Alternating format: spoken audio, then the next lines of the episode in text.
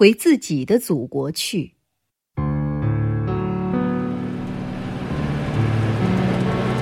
在美国阿尔巴城的一座优雅别致的洋房前，一辆小汽车停了下来。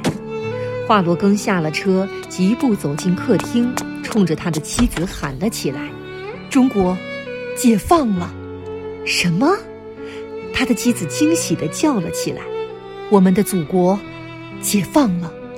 华罗庚扬了扬手中的报纸，这一天，总算盼到了。妻子快步迎上前去，接过报纸，心情激动的边看边说：“我们怎么办？我们？”华罗庚斩钉截铁地说：“回去，回自己的祖国去。那房子呢？原封不动。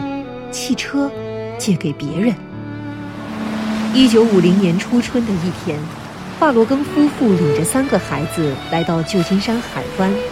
一些美国朋友赶到码头为他们送行，有位美国教授紧紧握住华罗庚的手说：“先生，您真的要走？嗯，回自己的祖国去。您学识渊博，令人敬佩。如果把这一切抛到贫穷落后的土地上去，难道不觉得遗憾吗？不，把知识献给自己的祖国，永远不会遗憾。我是一个中国人。”我要为祖国尽力。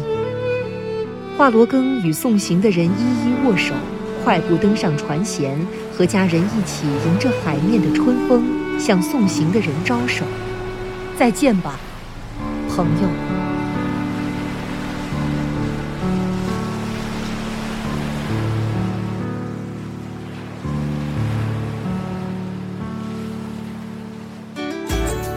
更多课文。